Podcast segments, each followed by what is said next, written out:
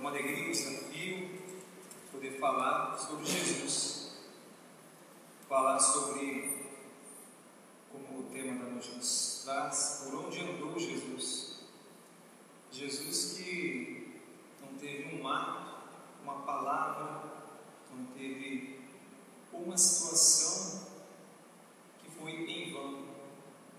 O andar de Jesus era educativo.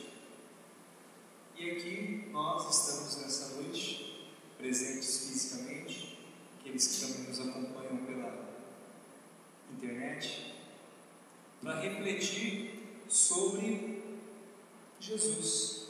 Estamos em dezembro, hoje é dia 17 de dezembro, mas parece que o ano não acabou.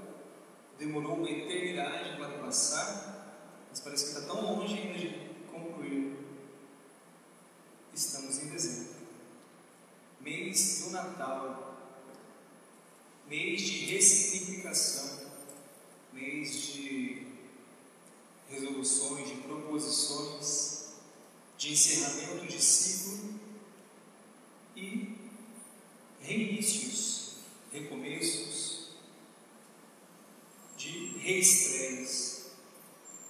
Então, é muito propício esse momento né, para nós voltarmos ao cerne, voltarmos ao objetivo, voltarmos a, ao ponto que nós não devemos nos afastar, que é Jesus. O nosso centro, né, o nosso cerne, o nosso ponto de equilíbrio é Jesus. E na noite de hoje, nesse desafio que é falar sobre por onde andou Jesus,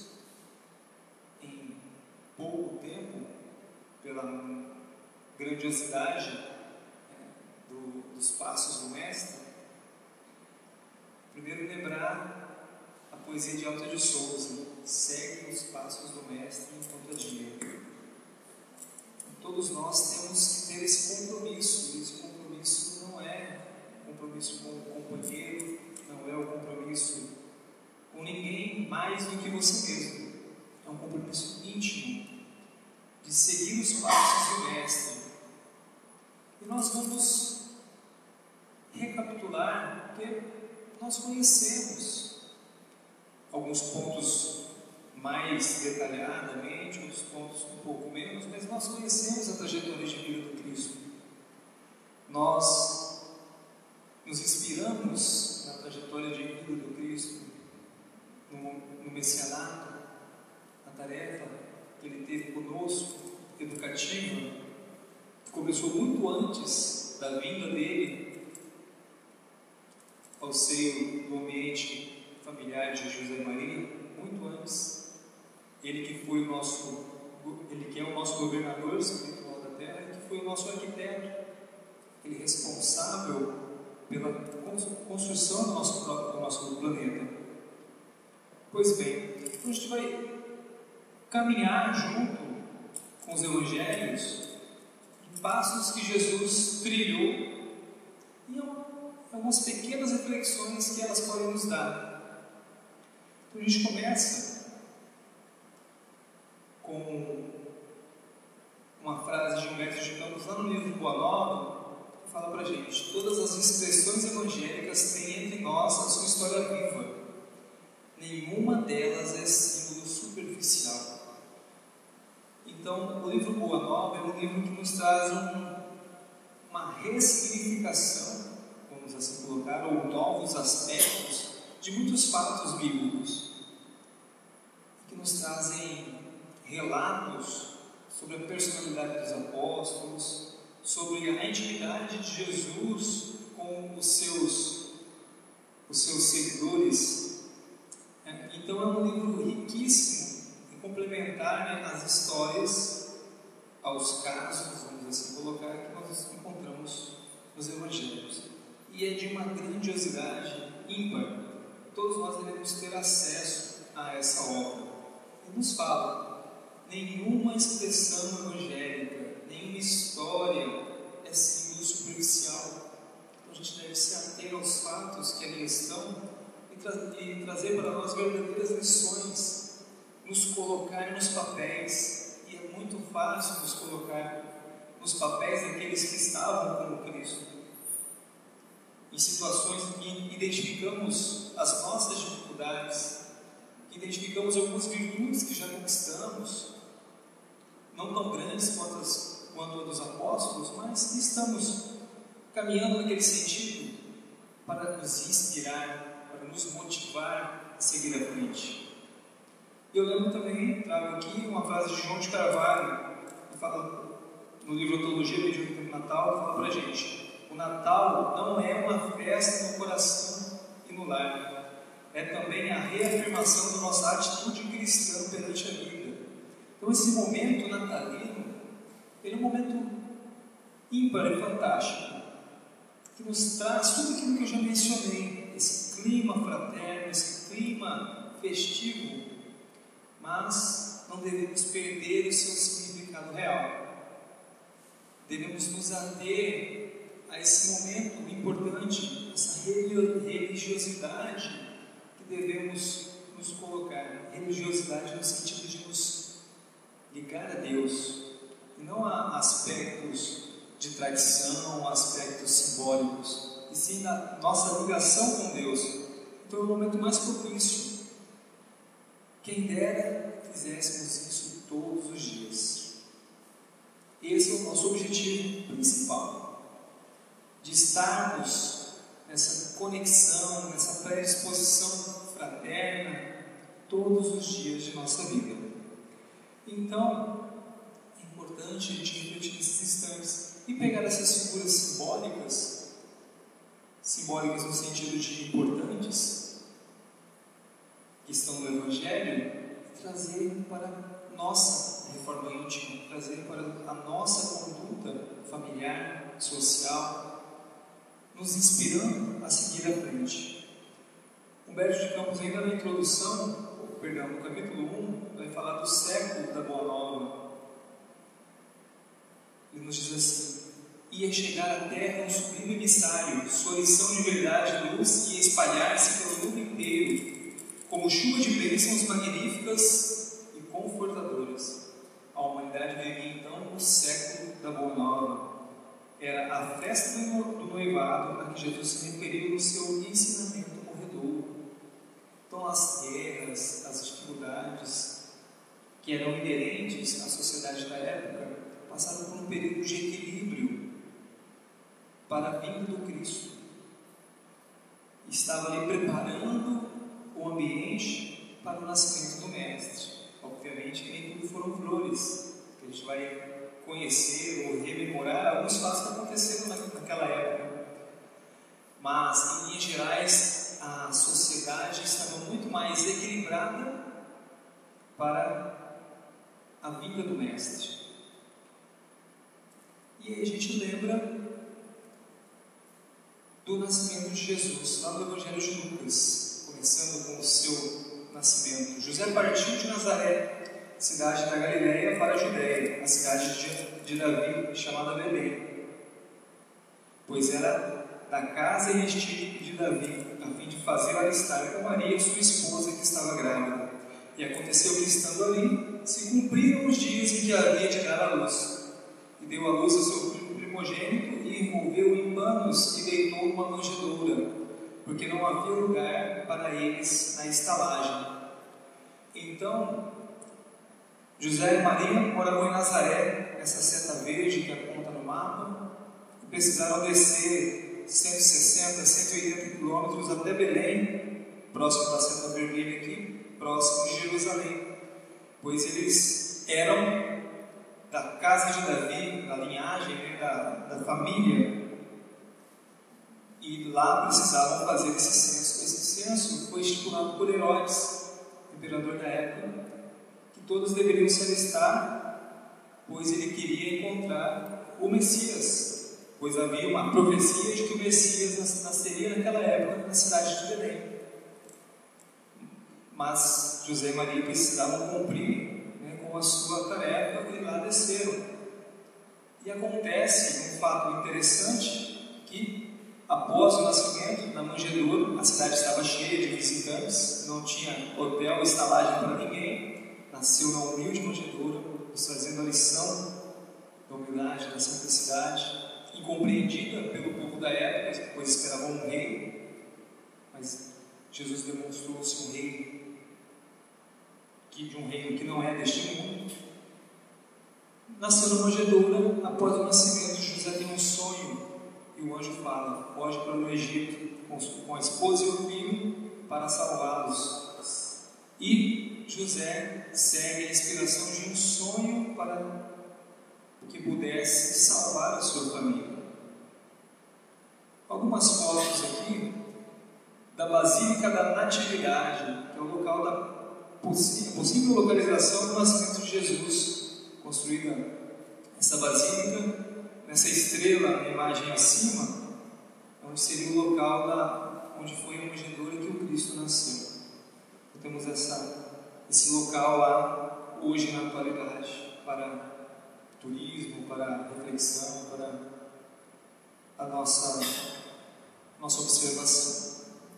Muito bem, José tem quatro anos depois, em torno de quatro anos, a notícia de que Herodes havia desencarnado, havia morrido, o imperador que buscava a morte de Jesus. E com isso, ele volta para Nazaré. Eu esqueci de mencionar que a, a viagem de Belém até o Egito em torno de 500 quilômetros, passando por um deserto. Então é daqui a Corumbá, com uma adversidade tremenda, com uma criança recém-nascida, com a, esposa e numa viagem solitária por um caminho desconhecido. Eles não eram, eles não eram da região. Então a importância de José naquele momento de seguir a inspiração do alto, do sonho que ele teve, com a informação que o anjo trouxe para ele. Passado esse tempo, aí Jesus passa a sua infância em Nazaré, cidade de Maria, cidade de José, próximo ali ao mar da Galiléia. Mar que é rio, água doce, mas devido ao seu tamanho, devido à sua a violência, vamos assim colocar, das águas, é tido para, pelos populares como mar. E quando acabaram de cumprir tudo segundo a lei do Senhor, voltaram a Galiléia para a sua cidade, Nazaré. E o menino crescia e se fortalecia em espírito, cheio de sabedoria, e a graça de Deus estava sobre ele. Lá no Evangelho de Lucas. E aqui a gente traz uma imagem de Nazaré, cidade onde Jesus passou a sua infância. E essa basílica em destaque é a Basílica da Anunciação, ou Igreja da Anunciação, no, possível local onde o anjo anunciou a Maria que ela esperaria o Filho de Deus.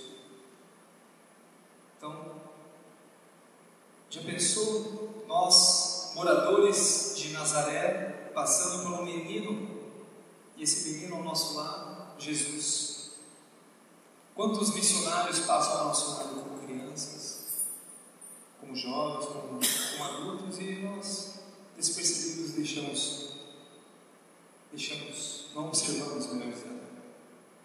Muito bem, um outro fato importante que acontece é quando Jesus vai, conversa com os senhores do templo, né? os sacerdotes do templo, Todos os anos eles desciam lá de Nazaré, perto do Mar da Galileia, para Jerusalém, perto dessa seta amarela no mapa. E lá, opa, para, no período da Páscoa, todos os anos, como relata Lucas para iam seus pais a Jerusalém à festa de Páscoa. E tendo ele já 12 anos, subiram a Jerusalém. E aconteceu que, passado três dias, o acharam no templo assentado no meio dos doutores, ouvindo-os e interrogando-os. E todos que o ouviam admiravam a sua inteligência e resposta. Então, olha a jornada de Jesus, todos os anos, 200 quilômetros com a família, e aí passa os três dias, cadê Jesus? Jesus subiu, meu Deus. José Maria procura, lá está, dando lições aos sacerdotes no templo, todos admirados com sua inteligência. Há um livro chamado A Grande Espera, que também relata essa da adolescência de Jesus, livro de Eurípides Barçanufo, que traz para a gente a única obra de Eurípides Barçanufo, psicografada de Eurípides Barçanufo, e traz para a gente esse período de Jesus jovem, ele é chamado de A Grande Estrela no, na obra, e é um livro belíssimo, que possamos ter acesso a ele. Muito bem, e esse é o Templo de Jerusalém, ou melhor, a maquete, né? A cidade de Jerusalém, o Salomão, a época de Jesus, ele foi destruído posteriormente Passamos mais à frente, próximo à época já dos 30 anos de Jesus, no batismo no Rio do Jordão. Mateus fala para a gente: então veio Jesus da Galiléia ter com João junto ao Jordão para ser batizado por ele. Então a seta vermelha nos indica aí a localização do Rio Jordão, um pouco mais abaixo ali da, da região que Jesus está costumeiramente estava habitando.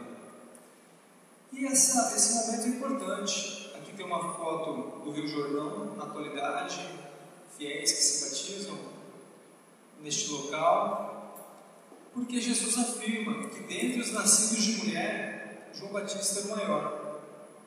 Ele era o precursor do Cristo, ele estava ali preparando o terreno para a vinda do Messias. E no momento que ele observa Jesus, ele já fala: O Messias chegou, a minha tarefa está concluída.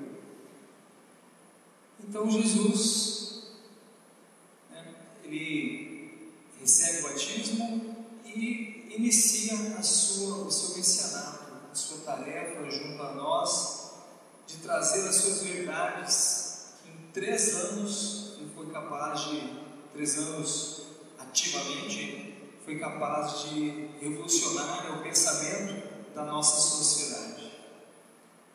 E para iniciar a sua trajetória, ele se mudou de Nazaré e foi para Cafarnaum. Cafarnaum, um pouco acima da cidade de Nazaré, no entorno também do Mar da Galileia. Ele ficou bastante nesse entorno do Mar da Galileia, Canaã, Canaã, Nazaré, Cafarnaum, Betsaida. Então, cidades que ocorreram diversos fatos que são relatados para nós nos evangelhos. Mateus nos diz: deixando Nazaré, foi habitar Cafarnaum, cidade marítima, nos confins de Zabulon e Naphtali. E que nós temos na imagem maior uma figura, uma representação à época da cidade de Cafarnaum, o mar da Galileia ao fundo, e a imagem menor, ruínas da cidade, mais atuais a nós. E ali começa né, a grande tarefa de Jesus, ele começa a buscar os apóstolos, inicia as suas pregações, milagres, curas, um ponto de partida ali. Um, destaque nesses fatos que Jesus ele busca né, os apóstolos. Jesus, governador espiritual, arquiteto do nosso planeta, não ia agir sozinho e fazer a sua tarefa, mas ele demonstra a importância né, do trabalho coletivo, de caminhar juntos. Quantas vezes nós achamos melhor caminhar sozinhos? Cristo nos diz não, devemos caminhar juntos, devemos buscar a união, né, o companheirismo, Pois só assim a gente vai alcançar voos maiores, vai desenvolver sentimentos que, quando nós estamos isolados, nós não desenvolvemos. E aí nós temos a citação de Mateus, do primeiro convite de Jesus aos apóstolos. E andando junto ao mar da Galileia, viu Simão e André, seu irmão, que lançavam uma rede ao mar, pois eram pescadores. Jesus lhes disse: Vinde e eu farei que sejais pescadores de homens. E deixando logo as suas redes, os seguiram. Então ele foi para Cafarnaum, porque lá estava a equipe que trabalharia junto com ele. E Jesus, ele é um pedagogo por excelência. Falando com os humildes, com os simples, ele tratava do assunto da forma que era mais conveniente. Com pescadores, vinde e eu farei que sejais pescadores de homens. Com, a mulher samaritana, beba da água que jamais terá sede, dá-me de beber, a primeira frase que ele diz a ela. Então, de acordo com o contexto, Jesus aplicava a lição, então demonstrando ali um, um poder de didática fantástico. Aqui temos uma imagem do Mar da Galileia. É, é interessante destacar a, a natureza, a vegetação no entorno, porque nós conhecemos essa região como uma região muito árida. Os, a literatura nos explica que ao tempo de Jesus isso era um pouco diferente. Tínhamos os desertos próximos, como ainda o temos, mas que a, a região era mais, era mais verde, tinha uma vegetação mais vasta. Mas o interessante é que já, já vimos relatos né, de pessoas que lá estiveram que falam que nos locais específicos onde Jesus passou, a, a vegetação, as flores, as cores são diferenciadas, são, são destacadas, são mais vibrantes, demonstrando aí o poder do amor, o poder da poder magnético que o Cristo tinha. E aí, um dos principais ensinamentos do Cristo, né? se pudéssemos elencar, o Sermão do Monte, também realizado no entorno do Mar da. E percorria Jesus toda a Galileia, ensinando nas suas sinagogas e pregando o Evangelho do Reino, e curando todas as enfermidades e moléstias entre o povo. Entre o povo. E seguiam uma grande multidão da Galileia, de Decápolis, Jerusalém, Judéia e da além do Jordão. E Jesus, vendo a multidão, subiu o monte e assentando-se e aproximaram-se dele os seus discípulos e abrindo a sua boca os ensinava dizendo. E assim começa as bem-aventuranças, está no Evangelho de Mateus. E esse é o monte das beatitudes, ao fundo do mar da Galileia, e olha a vegetação. E ali Jesus fez a pregação do, do Sermão do Monte. E no entorno da região, né, fazendo um aglomerado de, de fatos, de situações, Jesus pregou, Jesus ensinou, Jesus usou as parábolas. Lá no Evangelho de Marcos, nós destacamos o seguinte: outra vez, Jesus começou a ensinar junto do mar, e ajuntou-se a ele grande multidão, de sorte que ele entrou e assentou-se num barco sobre o mar e toda a multidão estava em terra, junto do mar, e ensinava-lhes muitas coisas por parábolas. E aí uma foto, uma representação de uma embarcação à época de Jesus. Então Jesus, uma dessas embarcações, falava com aqueles que estavam à beira do mar da Galileia, ensinando, trazendo as lições que nós ainda hoje buscamos aprender. Um outro fato perto de Nazaré, a transfiguração no Monte Tabor, quando Jesus resplandece luz e aparece Elias e Moisés, um fato muito destacado na, nos Evangelhos, Mateus fala para nós o seguinte: Tomou Jesus consigo a Pedro, Tiago e João e os conduziu em particular a um alto monte, e transfigurou-se, irradiou-se, vamos assim colocar, diante deles, e o seu rosto resplandeceu como o sol, e os seus vestidos se tornaram brancos como a luz, e eis que apareceram Moisés e Elias, falando com eles. E temos uma foto do Monte Tabor, e uma, uma sinagoga, uma igreja, que está no alto do monte, para onde as pessoas vão para a visitação. E Jesus começa a descer, um pouco alto, descer para Jerusalém, pois estava na Escritura que o Messias lá adentraria. E em Samaria temos o fato da mulher samaritana que não tinha o hábito né, de um judeu conversar com uma samaritana e ele faz a lição da água que jamais teve sede. Lá no Evangelho de João, ele nos fala o seguinte: E foi outra vez para a Galiléia e era necessário passar por Samaria.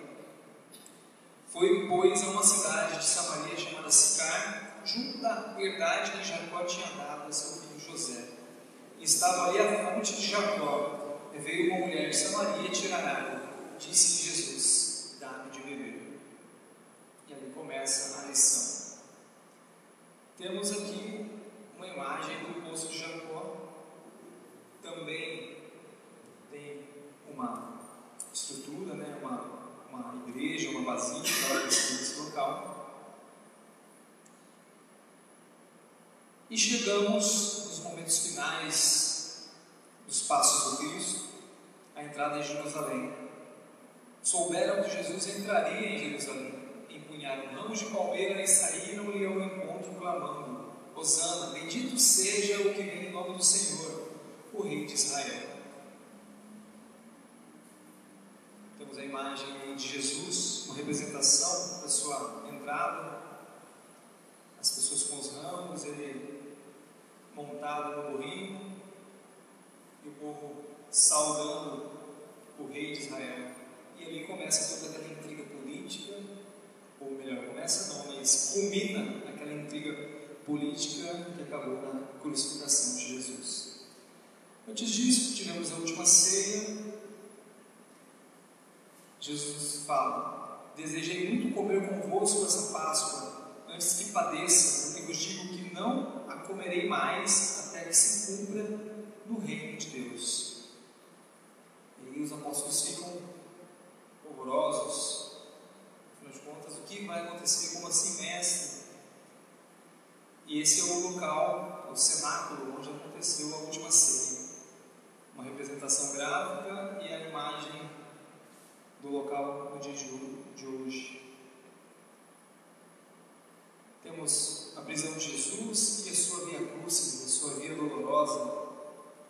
E os soldados, tecendo uma coroa de espinho, lhe puseram sobre a cabeça e vestiram uma veste púrpura.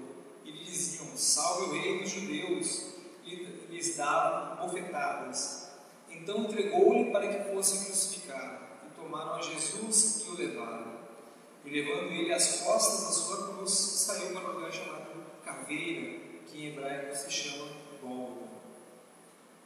E essas são as ruas pelas quais Jesus passou, né, sua via cruz, descarregando sua cruz. O livro Há Dois Mil Anos, é, Discografia de Emmanuel, traz um relato belíssimo sobre esse momento. Então, aqueles de nós que não tivemos a oportunidade de ler, esse dezembro é convidativo né, para iniciarmos essa leitura. E aí, falando um pouco do Gólgota, do monte, que Jesus foi crucificado, e quando chegaram ao lugar chamado Cadeira, ali crucificaram, e aos dois malfeitores, um à direita e outro à esquerda. E dizia Jesus, Jesus, Pai, perdoe-lhes, porque não sabem o que fazem. E Jesus foi crucificado neste monte. Tem esse nome de Gólgota, de caveira, porque o seu aspecto físico compõe o desenho de uma caveira com os olhos, com os dentes. Faz uma representação ali que assim foi batizado. E aquele momento para os apóstolos deve ter sido, os apóstolos, para os seguidores, para os gentios, todos eles, foi um momento de desalento. Jesus morreu. Esse morreu com uma interrogação ao final. Morreu? Aquele momento, afinal, ele é Jesus. E aí, três dias depois, nós temos os momentos mais belos reaparição do Cristo. Quando vão ao sepulcro e lá não encontram nada. Entrando no sepulcro, viram um mancebo assentado à direita, vestido de roupa comprida, branca, e ficaram espantadas. Porém, ele disse-lhes: Não vos assusteis, buscai a Jesus Nazareno, que foi crucificado. Ele já ressuscitou, não está aqui. Eis aqui o lugar onde o puseram, e mostrou o nada. E é, esse é o local do sepulcro de Jesus. E dali ele aparece. E Jesus, tendo ressuscitado na manhã do primeiro dia da semana, apareceu primeiramente a Maria Madalena. Finalmente apareceu aos onze, estando eles assentados juntamente, e disse-lhes: Ide por todo o mundo pregar o Evangelho a toda criatura. E Jesus dá essa mensagem não aos onze, mas a toda a humanidade, a todos nós. Ide pregar o Evangelho por palavras e principalmente por atos. Buscai a sua transformação interior para que possamos estabelecer o reino de paz e amor na terra. E este é o local da aparição do Cristo para os apóstolos, a capela da Ascensão, onde ele proferiu essas palavras. Muito bem. A gente encaminha para a conclusão, lembrando esses passos tão belos nessa viagem. Particularmente, eu não visitei nenhum desses locais, mas a vontade de poder estar presente fisicamente neste local aumentou muito né, ao momento de construir essa palestra, de construir esse, esses, esses slides, fazer essa pesquisa desses locais. Porque deve ser de, uma, de um estado de equilíbrio tão grande estar naqueles momentos, relembrar esses fatos, as situações. Mas tem um fato que, que me tocou bastante, que é observar o tempo perdido. O tempo perdido de todos nós. Estamos há 2019 anos com esses exemplos tão belos e a gente caminhou, sim, caminhou, mas não na velocidade que a gente poderia ter caminhado, a sociedade ter avançado no campo moral, no campo do bem. Pois, como o próprio Cristo nos fala, eu sou o caminho, verdade e vida, ninguém vem ao Pai senão por mim. Reafirmo a frase de Aldo de Souza, seguir os passos do Mestre enquanto é dia então é de uma beleza esses locais, esses, esses pontos, uma beleza ímpar. Mas muito além do, de desfrutar desses momentos, dessas recordações, desses fatos históricos, eles nos trazem essa mensagem, essa importância de nós acordarmos. Acordarmos no sentido de caminharmos mais apressadamente para o bem e o Natal é um tempo mais propício e adequado para todos nós a nos propormos a isso. E eu trago duas mensagens do livro Antologia Mediúnica do Natal que vão nesse sentido, para que a gente possa, nas nossas ceias, nas nossas festividades, com os nossos familiares, com os nossos amigos, com aqueles que nós vamos encontrar no ambiente de trabalho, todos os locais, de buscar essa ressignificação de nossas vidas, que nós não cheguemos no plano espiritual com essa sensação tão grande de tempo perdido, de falar, eu podia ter feito um pouco mais, eu poderia ter ido por um caminho mais rápido. Natal é o maior dos dons nas celestes alegrias, que o amor nos ensina a ser bons com Jesus todos os dias. Casimiro Cunha. E Emmanuel nos diz: é por isso que o Natal não é apenas a promessa da fraternidade e da paz que se renova alegremente entre os homens, acima de tudo, é a reiterada mensagem do Cristo que nos induz a servir sempre.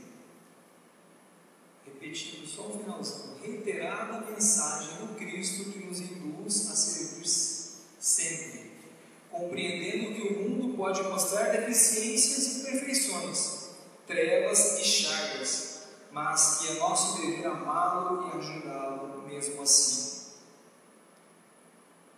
Quem nunca olhou para a sociedade e falou: Meu Deus, esse mundo está perdido? Quem nunca fez um pré-julgamento de alguém ou de si mesmo? Nunca falou: Eu não sou capaz, eu não posso? Todos nós tivemos esses momentos. Mas olha o que Emmanuel fala na conclusão da ideia dele. Compreendendo que o mundo pode mostrar deficiências e imperfeições, trevas e chagas, mas que é nosso dever amá-lo e ajudá-lo mesmo assim. Quem nunca falou, não, esse não tem mais jeito, eu não perdoo, saber. Natal é tempo de renovação. E haverá um dia em que nós viveremos esse sentimento de Natal todos os dias do ano devemos caminhar nesse sentido, pois esse é o caminho. Que nos inspiremos nos passos do Mestre, que busquemos estudar, busquemos assistir, busquemos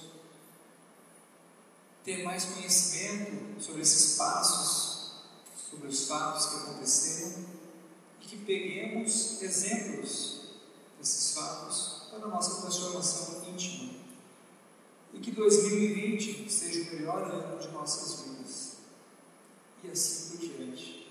Que cada dia seja melhor que o dia anterior. Eu agradeço a todos vocês, aqueles que nos acompanharam na internet, e vamos encerrar com uma prece para a sequência